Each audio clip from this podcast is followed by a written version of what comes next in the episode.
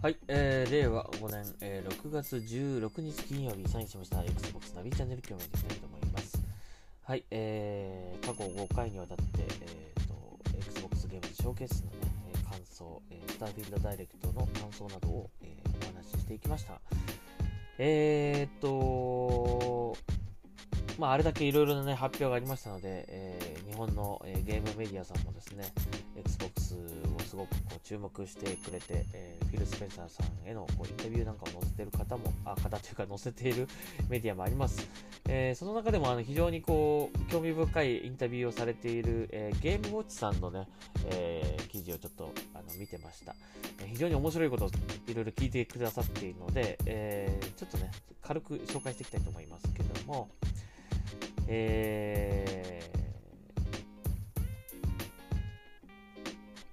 この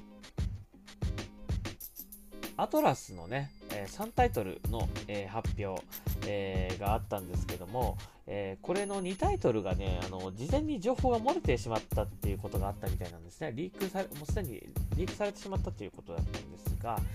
えーまあちょっと残念ながらあの漏れてしまったということみたいですね。まあちょっと深読みしすぎて僕はあのあれわざとあのリーク流したんじゃないかと 最初思ったんですよね。本当のそのえっ、とアトラスのあのなんていうタイトルだったっけな、えっ、とメタファーメタファーを隠すために この2タイトルをあえてリークさせたんじゃないかと僕は深読みしたけどまああの本当に漏れちゃったみたいですねこれね。はい、えーそういうことがあったらちょっと残念だったが、えっ、とその分ね、あのメタファーはあの本当に大きなニュースになりましたね。はい、えーそして、えーフェイブルの話ですね。フェイブル、えーまあ、Xbox といえばフェイブル、Xbox の RPG といえばフェイブルだと思うんですけどもね、えー昔から Xbox をやってる方だったら、まあ、フェイブルは絶対最初に思いつくと思うんだけども、えこれがね、今回発表されました。一番最初に発表されましたね。まあ、これなんかフィル・スペンサーさんがね、この、最初に取り組んだこのフランチャイズがこのフェイブルだったそうなんですね。なので非常に思い入れもあるということなんですが、えー発売日が残念ながら発表ありませんでした。えーこれに関してですが、えー発売日はいつなんでしょうかという質問をされてますね。それで、えーとまあ、具体的な日付は言ってませんでしたが、もうプレイできるレベルまでは出来上がっているので、そんなに待たせることはないと思うとフィル・スペンサーさん答えてますので、相当遠くない未来に出るんじゃないかなという気がしますね、これねこの言い方だとはい、えーそして、えっ、とあの今回、日本のメーカーのタイトル初出し情報が出てた、たくさん出たので、Xbox も日本市場で少しずつ力をつけていると受け取ってよいのだろうかという質問に対して、えーサラボンドが、えー進めて、サラボンドさんですね、サラボンドさんが進めている、えー日本のメーカーとのリレーションは我々にとっても極めて重要。えー今回発表したメーカーとはまさに良いリレーションシップが行われているが、えーまだ十分でない、より良くしたいと考えているメーカーもあると。えー全体的に言って日本のメーカーとの関係性は良くなってきていると思う。まあ、どこのメーカーですかってことなんだけど、えーそれそれに関してもゲームウォッチさんさすがですね、突っ込んでますね。えーより良くしたいメーカーとは、スクエアエニックスですかと聞いてますね。で、フィル・スペンサーさんも、えーその通りと 答えてますね、これね。面白いですね。えースクエアエニックスは友人も多いが、その関係性はもっと進化させられると思っていると。Xbox のユーザーの中にはスクエアエニックスのタイトルを求める人が多いので、引き続き努力していきたい。えー実際、アトラスとは4年前には、えー今のような関係は何もなかった。うんえー今回、ペルソナだけでなくメタ、メタファーのような新作も発表することができた。スクエアエニックスとも同じようなことができるのではないかと信じていると。はい、書いてますね。はい。えー、なかなかね、スクエニとは、こう、まあ、だいぶね、Xbox でもこうゲーム出してくれるようになりましたが、まだまだやっぱりね、あの、ちょっとこう、えー一部が独占タイトルだったりね、他の片方のプラットフォームしか出なかったりとかしているので、まあ、その辺はね、改善されていってほしいなというふうに思いますね。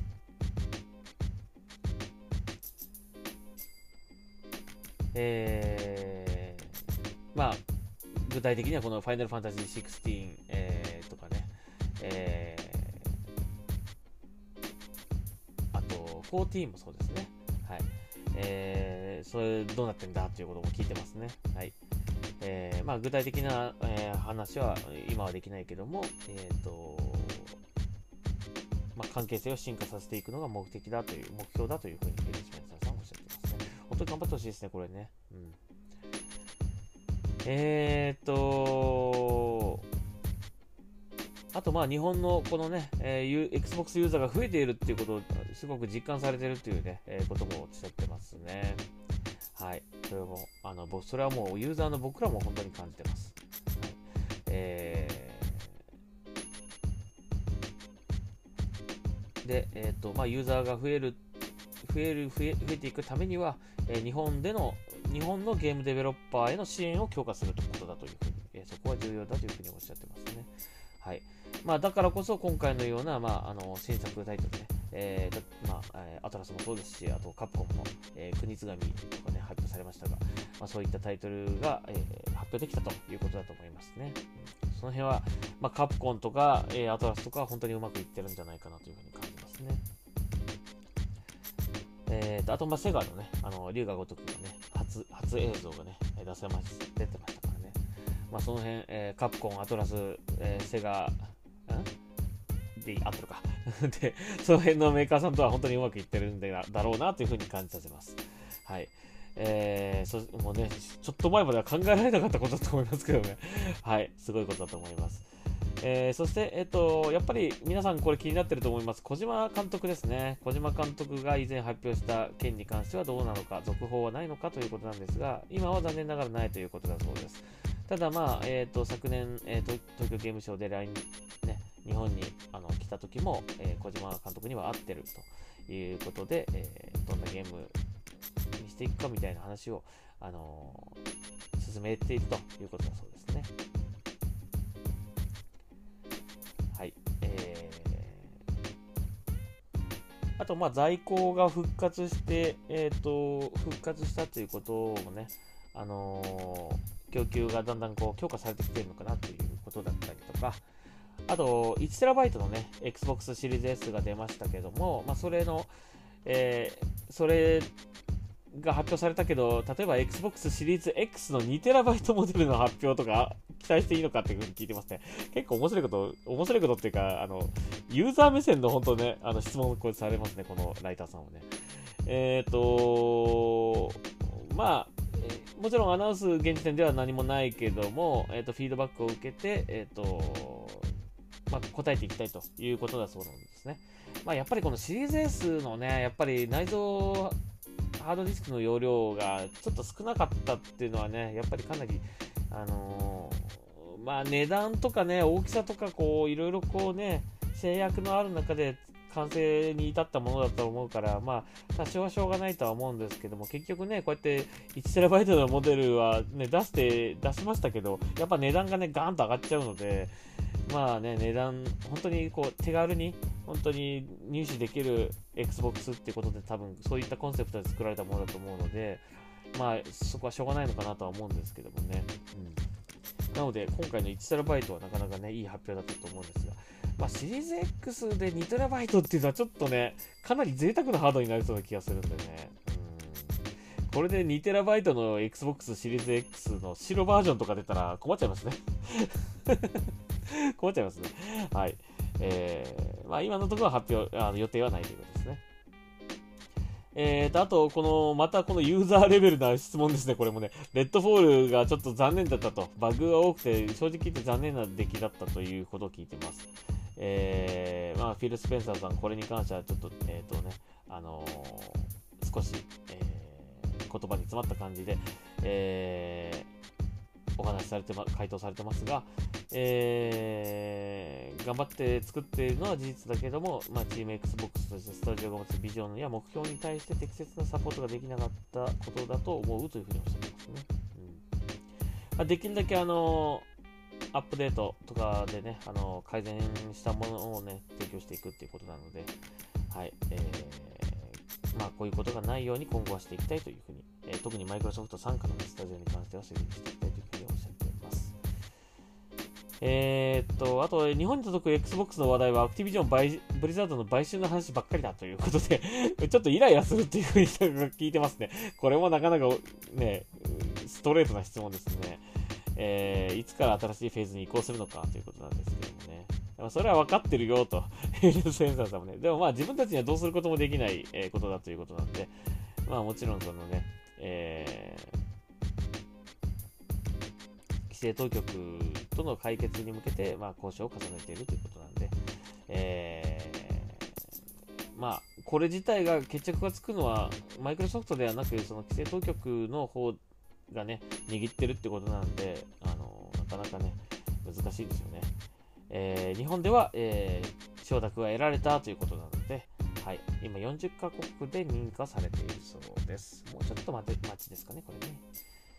はい、えー、まあ、あと、えー、そうですね。まあ、あと最近なんか、あの、面白いと絶賛しているこのゼルダの話とかもしてますね、ちょっとね。まあ、その辺はちょっと割愛します。えー、まあ、そんな感じのフィル・スペンサーさんのインタビューを今ざっとあの紹介しました。まあ、今年もおそらくね、東京ゲームショウが行われるぐらいの時期にね、日本へ来てくださると思うんですけどもね、また会えるかな？楽しみ。まあ、会えたら嬉しいですね。はい。えー、なので、えっ、ー、と、ぜひね、また、まあ、IGN、あの時は IGN さんでしたけども、またああいった機会をね、どこかが作っていただけると嬉しいなもっとなんか、お、お、あの時はね、本当に、本当にプレミアムな、あのイベントって感じだったので、本当に少人数だったんですよね。20人いたかな本当にそれぐらいの人数しか、まあ、あそこに入れなかったんで、あの、かなり本当に限られた方だけだったんですけど、もうちょっと多い人数でね、50人ぐらいがこう集まれるぐらいなこうところでこうわーっとやってみんなで盛り上がれたらいいななんていうふうに思いますけどね、今年はどうなることやら、えー、楽しみにしたいと思いますが、はい。というわけで、えー、今日はですね、Xbox のこの、えー、ゲームズショーケースを終えて、えー、フィル・スペンサーさんへのインタビューということで、ゲームウォッチさんに掲載された記事をもとに、えーと、いろいろと紹介、そして自分の、えー、感想などをちょっとお話しさせていただきました。はい。えー、長いポッドキャストになっちゃいましたが、ここまでにしたいと思います。Xbox ナビチャンネルまた次回聞いてください。それでは、サインアウトします。ありがとうございました。